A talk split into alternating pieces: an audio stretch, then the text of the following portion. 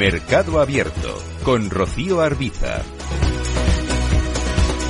La presencia de mujeres en los consejos de las cotizadas españolas mejora, pero al ritmo que se avanza aún quedan años para alcanzar la ansiada meta de paridad que persigue la Comisión Nacional del Mercado de Valores.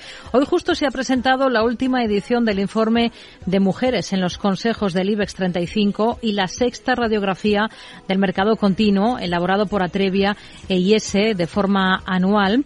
Vamos a entrar en los detalles de la mano de Asunción Soriano, consejera delegada de Atrevia. ¿Qué tal, Asun? Muy buenas tardes. Buenas tardes, ¿qué tal estáis? Bueno, ¿cuánto ha aumentado esa presencia de las mujeres en los consejos de las eh, cotizadas con respecto al estudio que hacían ustedes el año anterior?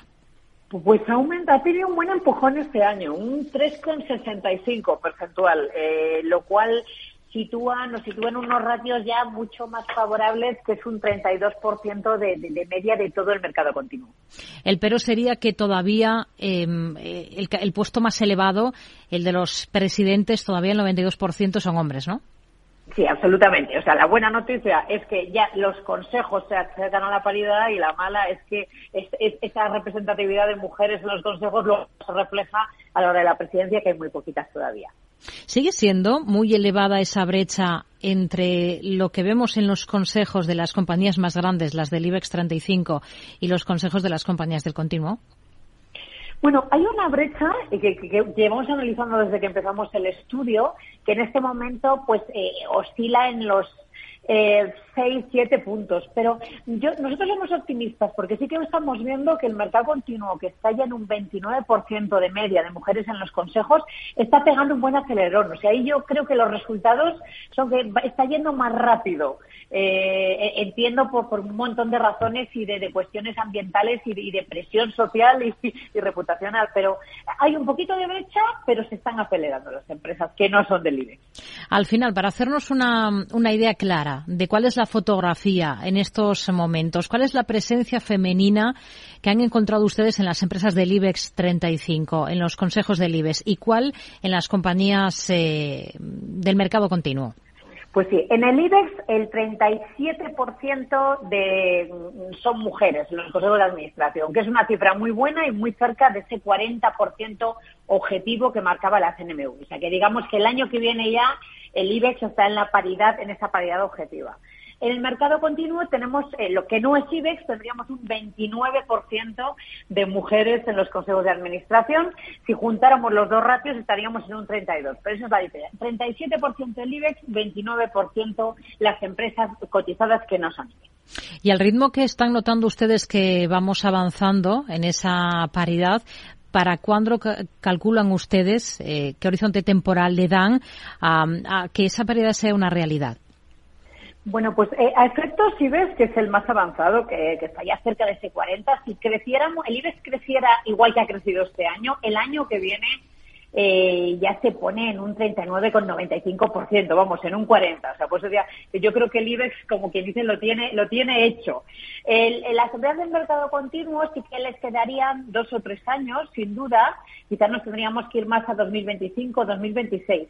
También quiero resaltar que ese 30% en el que se mueven no es un mal dato, es decir, eh, es la referencia que cuando se empezó a hablar de intentar buscar consejos equilibrados, se planteaba ese 30% como una, un indicador de, que un colectivo no, no estuviera infrarrepresentado. Pero bueno, ahora se está subiendo el listón, Europa lo está subiendo y para acercarnos a ese 40 pues nos quedan dos o tres añitos. Hmm. Asunción, ¿cuáles son las trabas a día de hoy que de momento impiden esa, esa paridad? ¿Qué razones hay todavía detrás de que no vaya aumentando de forma más contundente la presencia femenina en los consejos de las compañías cotizadas? Bueno, yo creo que esto como, es una cuestión casi multifactorial que ojalá se pudiera resolver con, con, una sola cuestión que se pudiera atacar, ¿no? Pero sí que identificamos lo que nosotros llamamos cuestiones de techo de cristal, de que todavía hay una cierta tendencia en algunos colectivos de, de gobierno y de toma de decisiones de, llamar a quien conoces, a esas personas de tu círculo cercano, a tu compañero de carrera, a, al amigo que juegas al golf y no, y no atreverse a explorar otros ecosistemas. Esto pasa mucho. Y, pero también sí que nos gustaría hablar de, del techo de, de, cemento que a veces eh, se ponen las propias mujeres en esas tesituras de, plantearse yo, yo, hasta que no tenga el 10 no levanto la mano, eh, eh, cómo voy a gestionar esto con la vida familiar. Es decir, que yo creo que es un mix de, cuestiones orgánicas de las empresas, de, barreras en las empresas mentales o, de, conocimiento y a veces de barreras que nos ponemos las propias mujeres que afortunadamente estamos ya poco a poco rompiendo, pero todavía existe esto también. Hmm. ¿Cuáles son los sectores más eh, paritarios, digamos? ¿En cuáles es más común la presencia de mujeres en los consejos si nos fijamos en las compañías cotizadas españolas? Pues eh, es, interesante. donde hay más mujeres y además con ratios buenísimos ya de conseguir ese 40% de paridad y no superarlo, están los sectores regulados, los muy regulados. Por ejemplo, el sector financiero, el sector energético y el sector tecnológico y telecomunicaciones son los campeones, los sectores campeones en este avance a la, a la paridad que están ya en, en, las cifras recomendadas por el buen gobierno.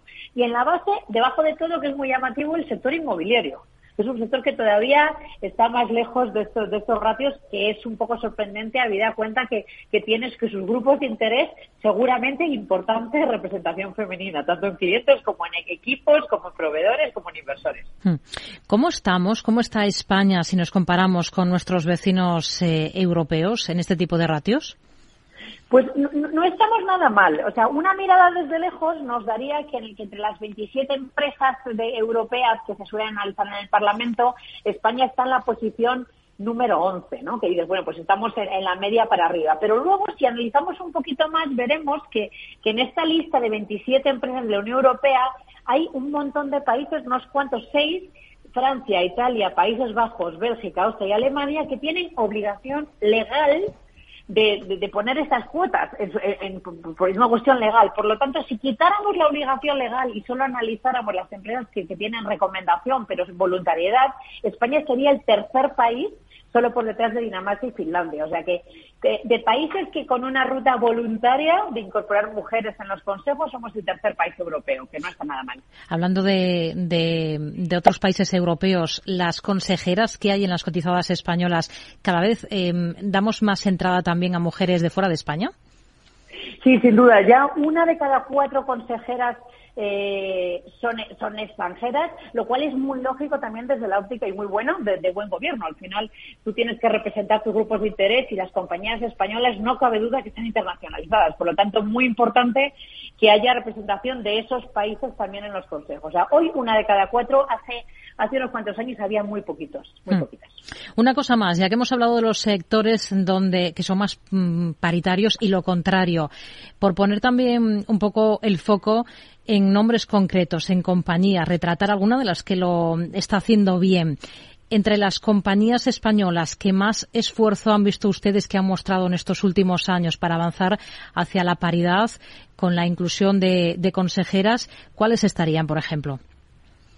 Bueno, pues eh, a nosotros nos gusta destacar dos cuestiones. Por un lado, las que han tenido una trayectoria continuada, más consistente eh, que de hace muchos años iban incorporando mujeres en, sus consejos, que son Redeia, Celnex, Realia, Nicolás Correa y Unicaja. E, estas cinco compañías están desde el 57% de mujeres en el consejo al 33% de Celnex. Pero ha sido, perdón, estoy dando datos de 2018. Hoy están entre el 50 y el 40, son una paridad absoluta, pero un recorrido muy continuado en los anteriores años.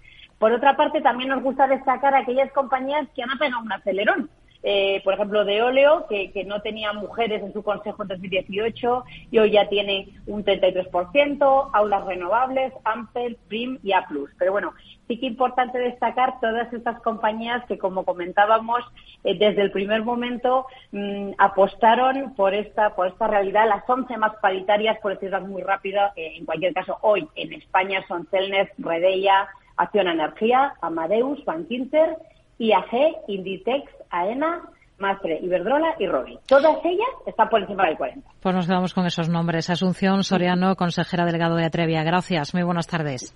Gracias a vosotros. Buenas tardes.